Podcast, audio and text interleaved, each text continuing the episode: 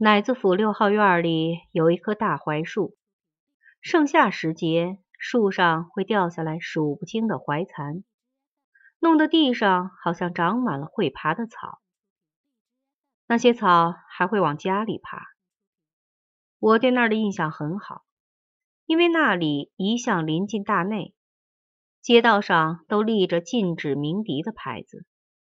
傍晚时分，院里静极了。傍晚时分，往往是阴天，云彩的颜色有点黄，黑暗凝集在古旧的窗棂上，附着在暗色的树皮上。在院里看天空，就像在水塘的水底，隔着厚厚的透明的水看水面。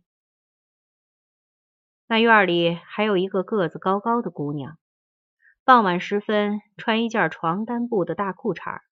赤着脚走来走去，我的视线久久的附着在他身上，朦胧中他是白蒙蒙的一团。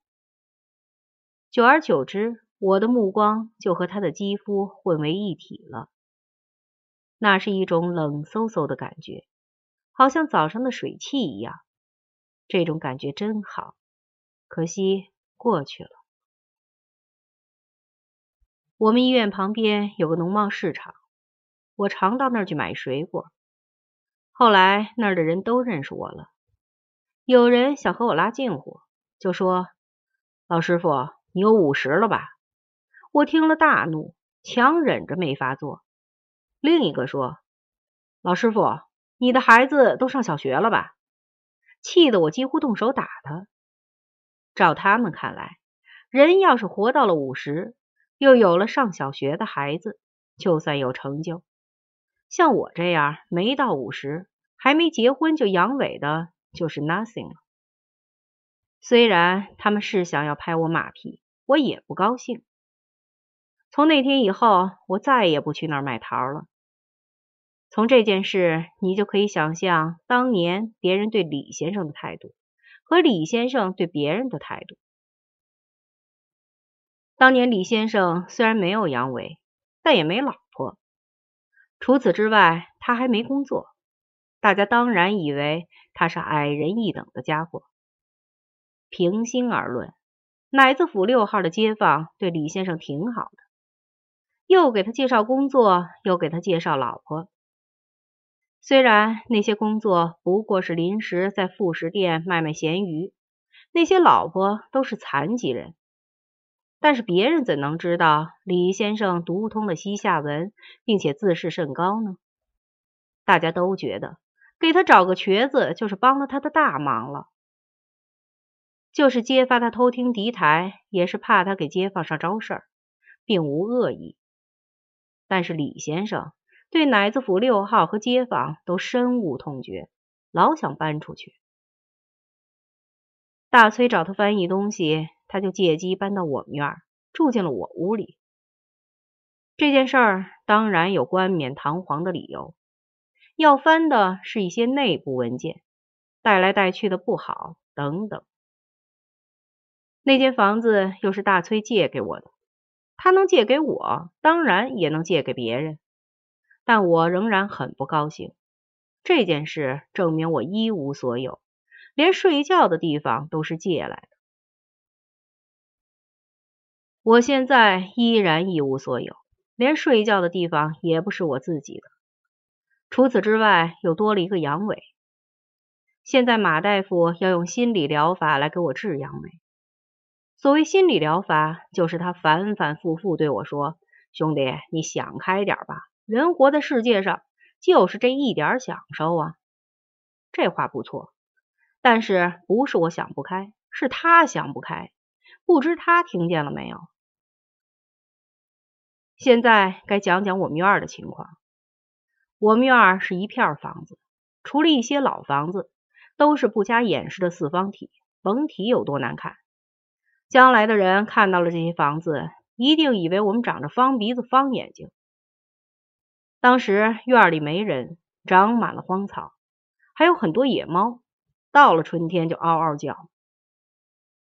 我和李先生、大嫂和大崔。住在大门口一排平房里，就算看住了大门，可是别人从后面进来，把楼房的门窗都拆走了。我对那里的印象原来也很好，李先生来了才坏起来。李先生白天翻译文件，晚上也不睡觉，接着搞西夏文。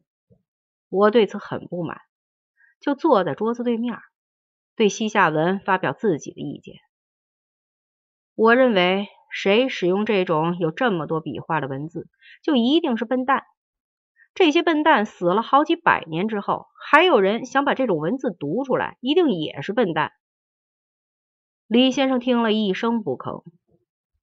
然后我又喝李先生的茶，李先生不知从哪里搞来了一些茶砖，都发了霉，喝过以后嗓子疼。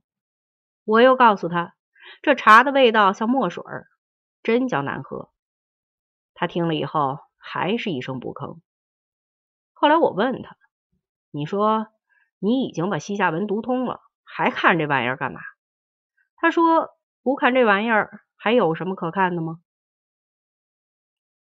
和李先生同屋时，他告诉我说，他读通的不只是西夏文，还有契丹文、女真文。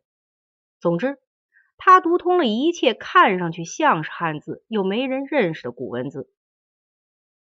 这些文字有好多苏联人、法国人和中国人想读都没读懂。他认为这件事证明了他比大家都聪明。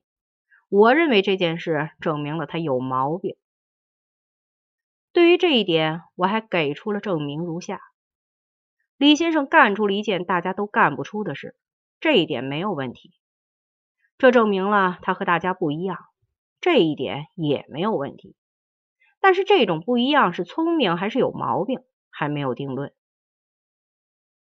既然如此，就应该少数服从多数。大家说你聪明，你就是聪明；大家觉得你有毛病，你就是有毛病。很显然，认为他有毛病的人将是大多数。李先生听了之后为之语塞，后来他就不和我说什么了。现在别人也都以为我有毛病，所以很浅显的道理都要告诉我。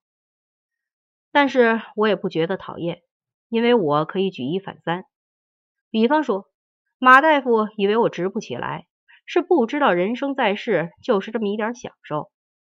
好比每年冬天只能买三十斤好的冬储大白菜，他和老婆干事儿时的心境与排队买大白菜时的心境相同。其实我知道，一年冬天只有三十斤大白菜，但是我还是直不起来，因为我不是兔子，不那么爱吃大白菜。李先生住到我房子里以后，大崔就经常来了。他和李先生聊聊天，聊来聊去。总是当年在学校里的那点事儿，以致我到现在还能记得那些事。他们的学校叫做哈尔滨外专，四八年就成立了。五十年代初期是专门培养高级外语人才的，授课的全是专家，还雇了些老白鹅来擦地板。在学校里不准讲中国话，讲一句做二十个俯卧撑。除此之外。还不准吃中国饭，只准吃红菜汤。刚来的吃不习惯，肠胃做起怪来，放起屁来抑扬顿挫，每个屁都在一分钟以上。可惜他们也就美了那么一阵子，后来中苏交恶，这帮家伙全坐了冷板凳。其实李先生还会德文、法文、英文等等。但是咱们当时和那些国家也交恶。李先生说，假如加把油的话，他还能学会柬埔寨文。但是这种文字里有美国炸弹的味道，学会了也不是好办法。看起来他们两个老同学很是亲热，其实不是的。李先生背地里告诉我说，大崔真讨厌，尽耽误他的时间。大崔也说过。李先生真讨厌。有一阵子，我不明白大崔在搞什么鬼。既然不喜欢李先生，还把他招来干嘛？后来才想明白了，这不关大崔的事儿。招李先生来的另有其人。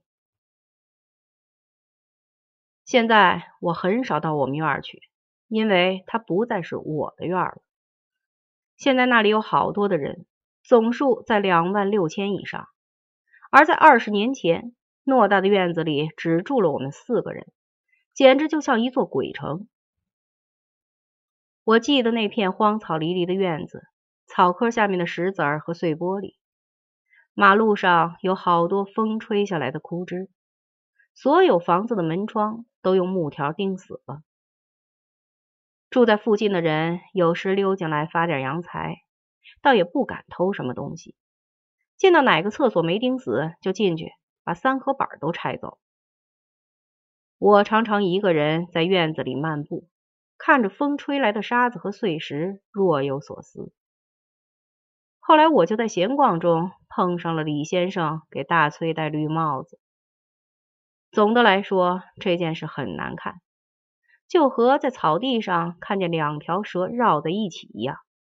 在这种情况下，我总是把两条蛇都打死。